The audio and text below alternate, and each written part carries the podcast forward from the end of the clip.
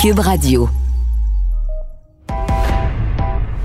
Il connaît tous les dessous de la politique. Chef du bureau d'enquête de l'Assemblée nationale. Antoine Robitaille. Là-haut sur la colline. Là-haut sur la colline. Cube Radio. Bon jeudi à tous. Aujourd'hui à là-haut sur la colline. Le printemps dernier, des élus ont ressenti l'appel du devoir et sont allés prêter main forte au personnel des CHSLD. Cet automne, une élue libérale, Marois Risky, qui était allée en CHSLD en avril, a décidé de faire le même type d'expérience de terrain, mais dans une école cette fois, établissement où il y a un manque cruel d'enseignants et de suppléants. Madame Risky a même dû réviser certaines notions de mathématiques, nous confie-t-elle. Mais d'abord, mais d'abord, parlons sécurité nationale avec un vadrouilleur enquêteur qui est au bout du fil. C'est Alexandre, c'est encore Alexandre, c'est toujours Article très intéressant ce matin dans le journal sur le projet Laurentia, un vaste projet d'agrandissement du port de Québec. C'est- C'est quand même 775 millions d'investissements et, et dont le maire Labaume se fait un ardent promoteur d'ailleurs. Mais notre bureau d'enquête a appris que ça pourrait devenir un enjeu de sécurité nationale pour en discuter. Mon collègue Alexandre Robillard est au bout du fil. Bonjour. Bonjour. Donc pourquoi un enjeu de sécurité nationale potentiel? Tout simplement parce que dans le projet Laurentia, il y a euh, donc le Canadien national, la société de transport ferroviaire, mais il y a également une société de Hong Kong qui s'appelle euh, CK Hutchison. Et euh, cette entreprise-là, donc, est établie à Hong Kong et les, euh, les lois canadiennes font en sorte que tout investisseur étranger doit passer un processus d'autorisation quand vient le temps d'investir au Canada. Et euh, il y a des dimensions de, de cette analyse-là qui euh, évaluent, dans le fond, les risques potentiels à la sécurité nationale. Les informations qu'on a eues, Mhm. c'est que dans le contexte de tout ce qui se passe à Hong Kong, c'est-à-dire la reprise en main par euh, le, le gouvernement central chinois, avec ce que ça a eu comme impact sur les, euh, les, les droits et libertés, euh, ça peut devenir un enjeu de sécurité nationale d'avoir cette entreprise-là dans une infrastructure aussi stratégique qu'un terminal de conteneurs. On sait qu'il y a des tensions de plus en plus grandes en- en- entre le Canada et la Chine depuis l'arrestation de Meng Wanzhou, euh, la vice-présidente de Huawei. Euh, Est-ce que ça compte ici? Est-ce que ça, joue dans cette euh, inquiétude à l'égard de ce grand projet à, à Québec? Ben, c'est-à-dire qu'on assiste à une grande redéfinition un peu des, relations, notamment du Canada, puis des États-Unis aussi avec la Chine. On sent qu'il y a beaucoup de choses qui bougent. Euh, pas plus tard que cette semaine, il y a M. Trudeau qui a dénoncé en fait la diplomatie euh, coercitive de la Chine, euh, notamment euh, en raison de la riposte alléguée à l'arrestation de de Mme Meng Mhm. euh, en emprisonnant deux Canadiens, les deux Michael. Et ce qu'il faut voir, c'est que bon, le Canada est évidemment un voisin des États-Unis. Et dans le cas de Hutchison aussi, les États-Unis ont déjà euh, OK. Hutchison, il faut préciser, Alexandre, c'est une grande compagnie qui est, euh, qui est un des partenaires de cet agrandissement du port de Québec. Oui, effectivement, il y a le Canadien national euh, sur le plan du transport ferroviaire, puis Hutchison, c'est un, une très, très grosse entreprise de Hong Kong. Euh, le dirigeant de cette entreprise-là, c'est un des, des hommes le- les plus riches, sinon le plus riche de Hong Kong, qui s'appelle Li Ka-shing. Et, euh, et donc, euh, cette entreprise-là est effectivement un partenaire dans le terminal de conteneurs de, de, de- Québec-Laurentia. Alors, on est devant une situation où cette entreprise-là, d'abord, est présente euh, partout dans le monde. C'est un des plus gros euh, exploitants de terminaux de conteneurs. Et plus récemment, en mai, les États-Unis ont, euh, semble-t-il, passé des messages à Israël au sujet d'une autre filiale de Hutchison concernant les risques euh, liés à l'octroi d'un contrat euh, à cette filiale-là pour la construction d'une grosse infrastructure de traitement des, des eaux en, en Israël. Le secrétaire d'État américain euh, Mike Pompeo est allé au mois de mai à Jérusalem. Euh, il n'a pas parlé en- publiquement de, de cette entreprise-là. Euh, ce que les médias ont rapporté ensuite, par contre, c'est que derrière des portes closes, ça aurait été très clair que les États-Unis aimaient pas ça. Dans une entrevue qui, elle, a été diffusée par le, département d'État euh, américain par la suite, M. Pompeo euh, soulignait aux Israéliens que c'était pas du goût de Washington que des projets d'infrastructure soient confiés à, la Chine en Israël, que ça pouvait compromettre jusqu'à un certain point euh, la coopération avec les États-Unis.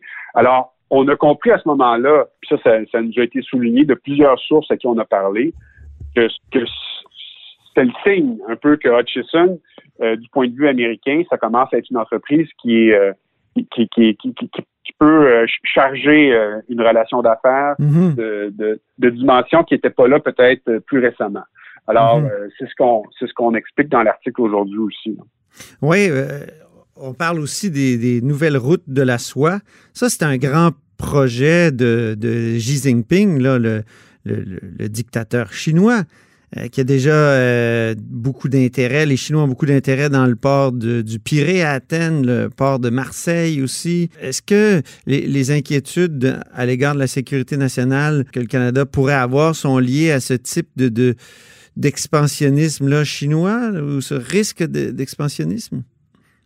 On peut pas relier directement le projet de Québec aux routes de la soie parce que jusqu'ici, le gouvernement chinois a principalement parlé euh, de l'Europe. Donc, de son souhait de développer des routes et des trajets commerciaux avec les infrastructures qui viennent avec vers l'Europe occidentale.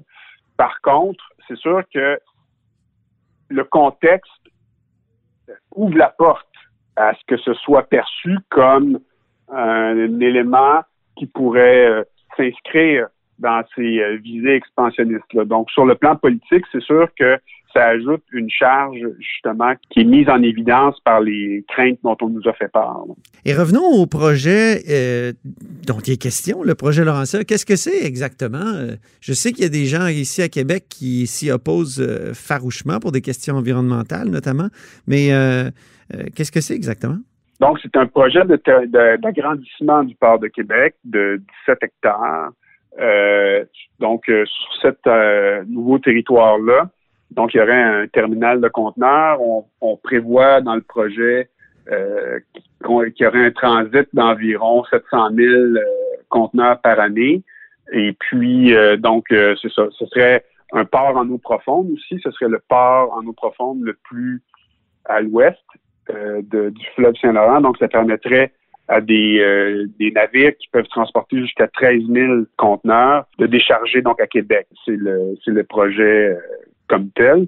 Et puis, c'est un, un projet donc qui qui est mené par l'administration du port de Québec. Et le contrat qui a été conclu avec Hutchison et euh, le CN, qui a été annoncé en 2019, c'est un contrat d'une durée de 60 ans pour justement le- le- l'exploitation du, euh, du, du terminal. Donc, Hutchison serait chargé de, du transit de conteneurs et le CN ferait le transport ferroviaire. Donc, il y aurait un prolongement des voies ferrées jusque dans cet agrandissement-là ici euh, dans la baie de Beauport. Il est arrivé dans le passé que Ottawa a bloqué euh, des investissements. Euh, tu parles d'un précédent dans ton article. Euh, on pourrait ajouter aussi euh, le fameux projet de Flying Whales ici au Québec qui, qui faisait craindre pour la sécurité nationale aussi. Est-ce que c'est des bons. Est-ce que ce sont des précédents comparables aux grands projets de, de, de terminal dont tu parles? Ben ça, c'est des exemples qui indiquent peut-être une préoccupation du côté du gouvernement fédéral vis-à-vis des investissements qui sont en provenance de la Chine. Mhm. Donc, euh, donc c'est sûr que, que le, nombre d'éléments semble s'accumuler pour euh, donner l'indication que le, niveau de préoccupation augmente. Donc, ça, c'est c'est- pour ça que les infos qu'on a, c'est que le projet du port de Québec pourrait pourrait avoir des difficultés à aller de l'avant. Donc, c'est ça qu'on c'est ça qu'on comprend à, travers euh, les informations qu'on a obtenues. Mhm. Il y a des concurrents là, au projet d'agrandissement du port de Québec. J'imagine que ces gens-là doivent être ravis euh, de voir que le fédéral euh, a des doutes sur le, le grand projet de Québec. C'est sûr que le projet est pas très populaire à Montréal. Le maire de Québec a même dit à la fin de l'été qu'il y avait une cabale qui était menée contre ce projet-là, que puis il réclamait l'engagement financier du gouvernement fédéral parce qu'il y a 180 millions qui sont attendus des, euh, des gouvernements dans ce projet-là, dans le 800 millions.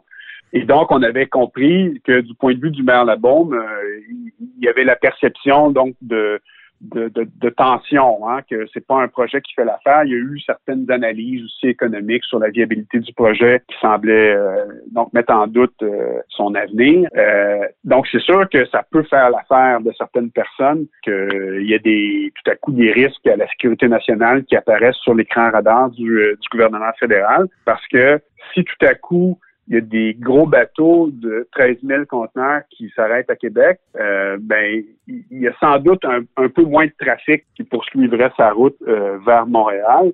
Euh, ça risque de redéfinir aussi les axes donc de, transport. Et il y a peut-être des entreprises qui gravitent autour du port de Montréal qui pourraient être désavantagées par le projet Laurentia. Donc ça, c'est ça fait partie quand même du décor. Puis on peut imaginer que le gouvernement fédéral soit pris un peu là, à gérer tout ça. Alors, mhm. euh, ce qui fait que ce dossier-là va être intéressant à, suivre. Et on compte sur toi, Alexandre, pour euh, le suivre et, sur Taïeb Mohala, qui est co-signataire euh, de cet intéressant article dans le Journal de Québec, Journal de Montréal, ce matin. Merci. Merci. C'était Alexandre Robillard de notre bureau d'enquête. Vous êtes à l'écoute de là-haut sur la colline.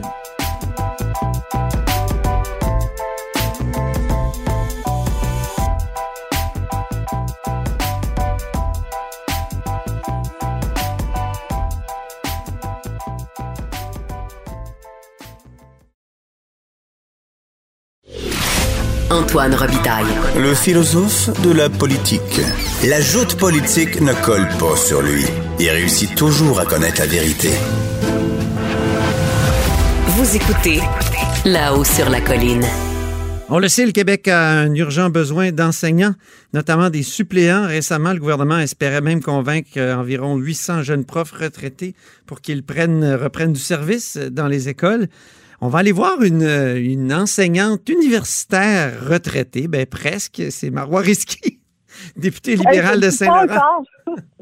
je ne suis pas encore retraitée, je suis euh, en congé sans solde pour service public.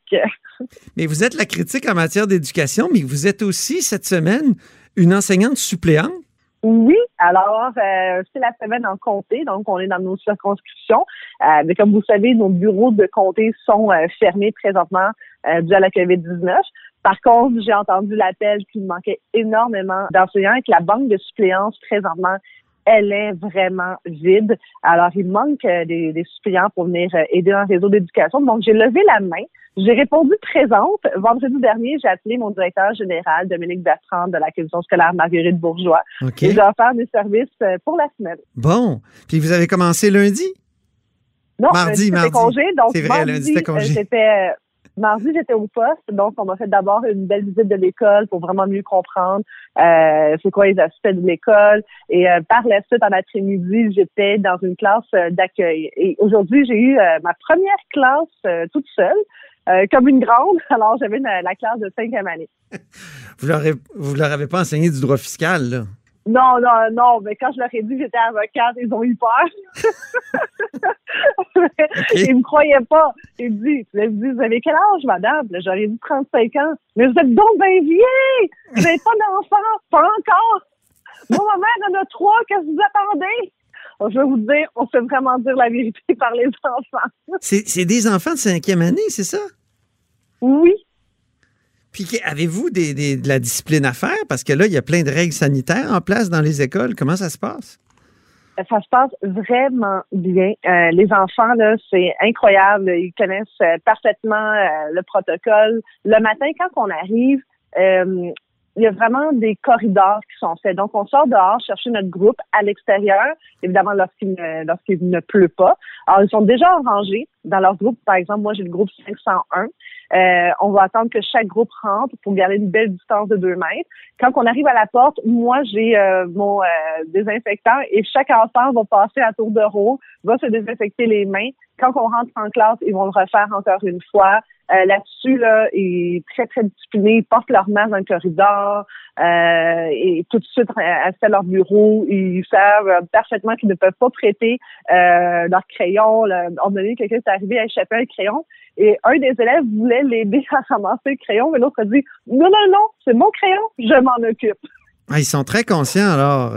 Est-ce qu'il y a eu des éclosions dans cette dans cette école? Non, euh, cette école, c'est très bien contrôlé. Il y a eu quelques cas isolés, euh, mais vraiment euh, à l'extérieur. Et lorsqu'ils ont testé immédiatement la classe, toute la classe au complet a été testée négative. Euh, donc là-dessus, on touche encore du bois. La directrice d'école, moi, me fait vraiment sourire parce qu'elle a, je pense, 12 cerveaux. le téléphone sonne, santé publique. L'autre téléphone, c'est l'infirmière. Et rapidement, dès qu'il y a une affaire qui est signalée, c'est immédiatement qu'elle déclenche son protocole d'urgence, puis elle s'assure que sa classe au complet est testée rapidement, euh, puis que les résultats rentrent au poste, puis ça ne gêne pas pour appeler l'infirmière pour s'assurer que ça rentre vite. Alors là-dessus, je pense que l'école ont travaillé fort et je parlais avec une autre directrice adjointe aujourd'hui et elle me disait que quand les règles arrivent euh, de Québec, du ministère de l'Éducation, eux ont pas beaucoup de temps. Le soir, des fois, ils travaillent jusqu'à 10h30, 11h le soir pour euh, adapter l'école euh, pour faire face aux nouvelles consignes, euh, pour que le lendemain, ce soit prêt pour tous les élèves. Puis, euh, je vous dirais là, que ils sont là vraiment tout le temps souriants. il y a une joie de vivre quand même, même si je sais que on peut être fatigué, mais dans leur cas, là, je peux vous dire que dans mon école, il y a une grande magie qui s'opère. les gens travaillent vraiment coude à coude, tout le monde ensemble, dans le, dans le même bateau, mais ça s'assure vraiment de la protection des enfants. Ça, là, ça paraît à quelqu'un qui les aime. Il était combien dans la classe d'accueil? Puis aujourd'hui, il était combien dans la classe régulière? Hier, on était 12 euh, élèves dans la classe d'accueil, mais aujourd'hui, 18 dans ma classe de cinquième année. Euh, par contre, je vous dirais que la classe de 12 enfants en classe d'accueil était plus euh, demandante que ma classe de 18 en classe régulière. Ah oui, pourquoi? oh oui. là, la classe d'accueil, là-dedans, il y en a plusieurs qui apprennent le français. Euh, et qui partent, euh, par exemple, euh, qui arrivent de Syrie, d'autres qui carrément là, le chemin du migrant qui est parti d'Afrique, mais qui passé par le Brésil pour remonter jusqu'au Québec. Alors, c'est tous des parcours différents, donc ils ont des bagages différents. Alors, l'école travaille non seulement sur la francisation, mais aussi sur l'adaptation sociale. Et la directrice était vraiment fière, et avec raison, de sa classe. Elle a une autre classe qui s'appelle la classe Kangourou. Hein? La classe kangourou, là, pour ceux qui connaissent pas ça, c'est vraiment génial. Euh, ça vient de l'Angleterre et c'est un concept vraiment pour aider euh, les, euh, les enfants qui ont peut-être pas socialisé suffisamment en bas âge avant d'arriver à l'école. Ah bon? Alors, on leur donne beaucoup, Donc, c'est un sac, on pense au sac ventral quand on pense à un kangourou, c'est un peu ça l'idée. c'est vraiment ça. Ils mangent en kangourou, donc on mange en famille. Et c'est et quand la directrice en parle, elle a vraiment des étoiles dans, dans les yeux, puis les enseignants aussi.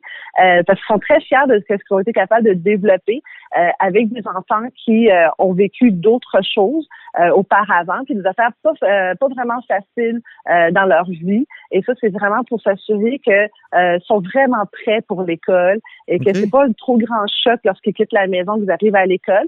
et vraiment, on voit qu'ils s'adaptent davantage.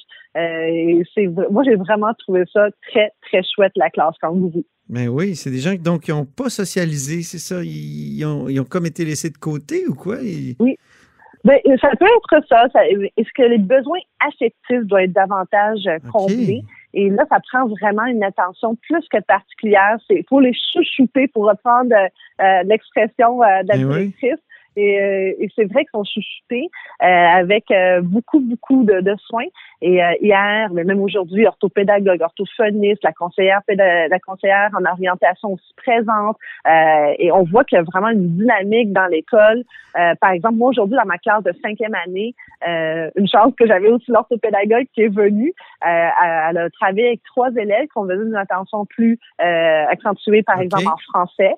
Alors là, elle, elle, elle, quitte avec eux pendant une heure pour travailler davantage. Euh, et euh, là, eux sont contents. Alors, ils partent euh, tout fiers avec l'orthopédagogue. Et quand ils reviennent, le sourire aux lèvres, ils reviennent avec leur groupe.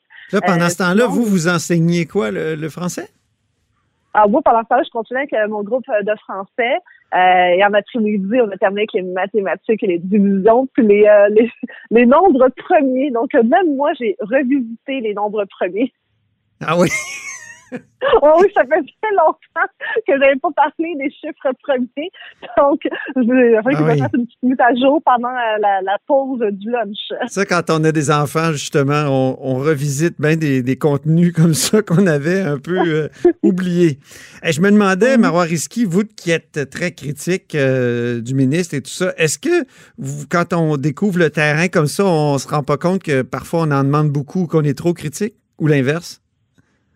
Euh, euh, moi, j'ai plutôt vu ça comme une belle expérience pour moi pour voir les bons coups, puis voir qu'est-ce qui, euh, ce qui peut vraiment être euh, utilisé. Puis moi, ce que j'ai aimé, autant hier qu'aujourd'hui, ça a été le terrage. Moi, par exemple, on peut me qualifier de jeune enseignante suppléante. Oui. Et euh, on est un peu intimidé, pas, devant une classe de tout petits qui ont plein de questions, puis que nous, OK, on arrive, on connaît pas nécessairement tout dans l'école et le fonctionnement.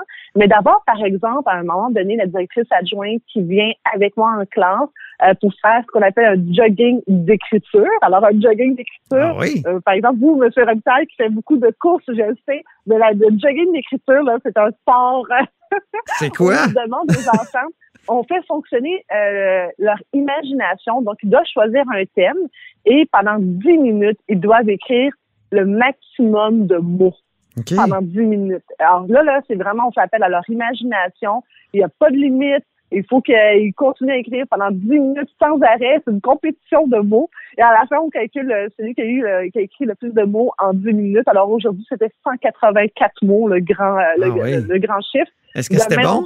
la... Oui, oui, il y en a une, là, à- à- ça rimait, là. Alors, quand elle nous a lu son, son, son, son texte, nous, au début, ben, je voyons, elle a réussi, à elle, en plus de ça, elle est allée euh, une étape plus loin, elle a même fait rimer chaque phrase avec la Ben, suivante. voyons donc. Euh, oui, et euh, c'était au fond un hommage à un élève de sa classe. Ah bon? Alors, euh, là, après ça, 12, OK, entends-tu d'un garçon dans la classe? Et la réponse était oui. Et là, nous, on a trouvé c'était qui dont elle parlait. Mon Dieu, on assiste à la naissance d'une idylle? Peut-être. Là, la. Bon. Ça pourrait être une bonne personne pour faire du filibustering au Parlement, quelqu'un qui parle beaucoup comme Ah, ça, d'abondance. Oh, mais euh, avoir une magnifique plume et euh, parler longtemps, euh, c'est pas nécessairement les mêmes caractéristiques ou que le synonyme qu'on a utilisé euh, très souvent aujourd'hui attribue.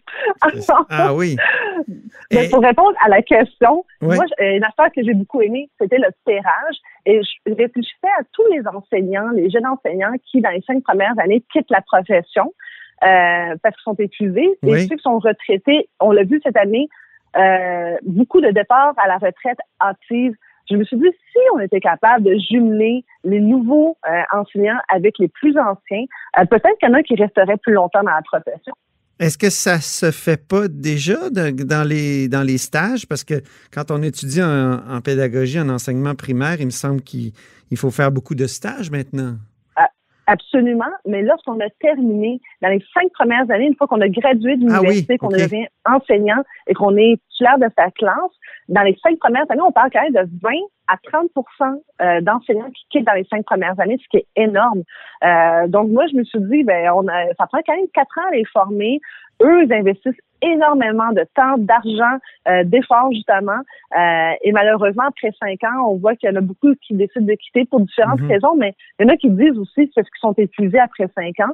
Euh, la charge est quand même importante. Les classes sont vraiment euh, très diversifiées, donc euh, on a besoin d'aide. Et moi, je trouvais que quand l'orthopédagogue ou que la directrice adjointe est venue me, prêter main forte dans ma classe, ben même moi, ça m'a donné un coup de main. On était capable vraiment de, se séparer euh, quelques sous-groupes et de mieux travailler avec l'élève, euh, les élèves, euh, de s'assurer qu'il n'y a personne qui, a perdu le rythme et qui a arrêté de suivre dans sa classe. On discutait tout à l'heure, puis on se demandait, vous vous demandiez pourquoi on n'allait pas chercher non seulement des, euh, des, des enseignants à la retraite, mais on pourrait demander à des écrivains, des, euh, des comédiens qui sont, euh, qui sont actuellement sur le carreau à cause des règles de la COVID.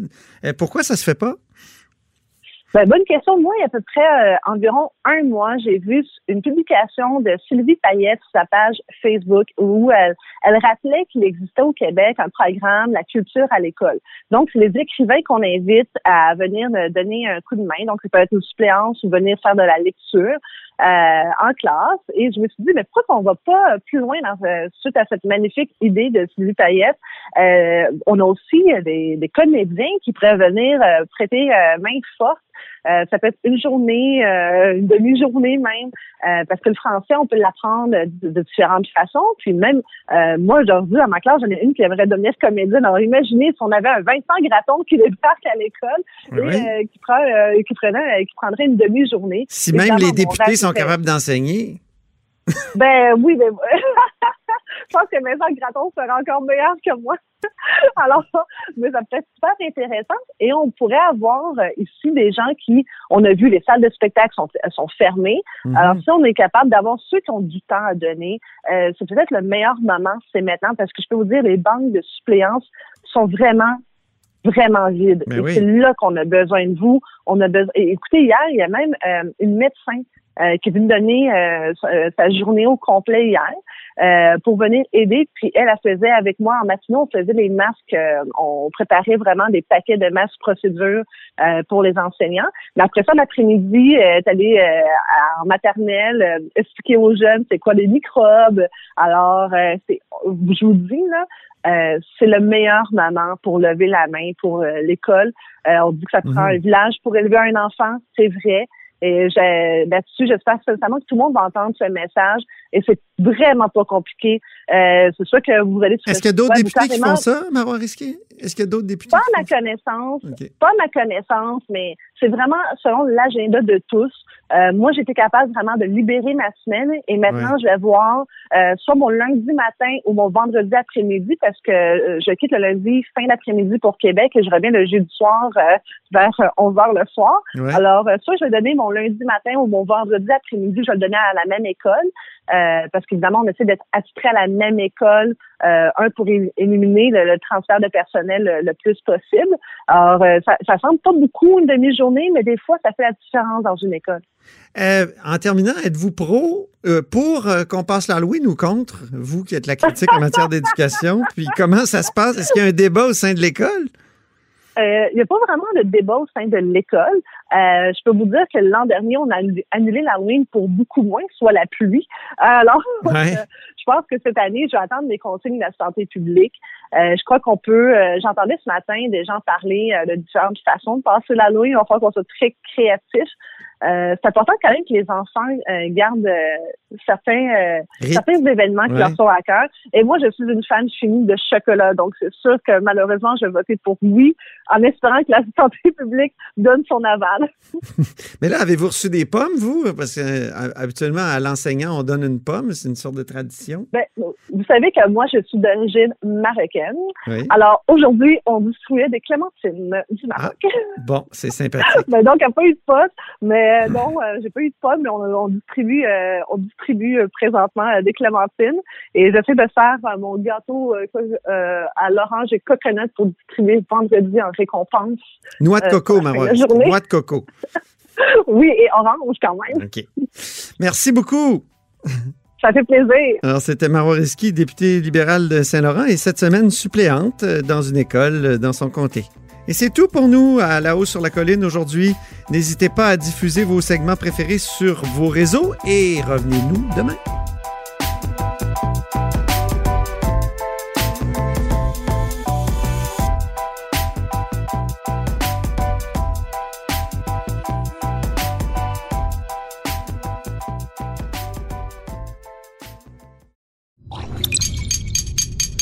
Cube Radio.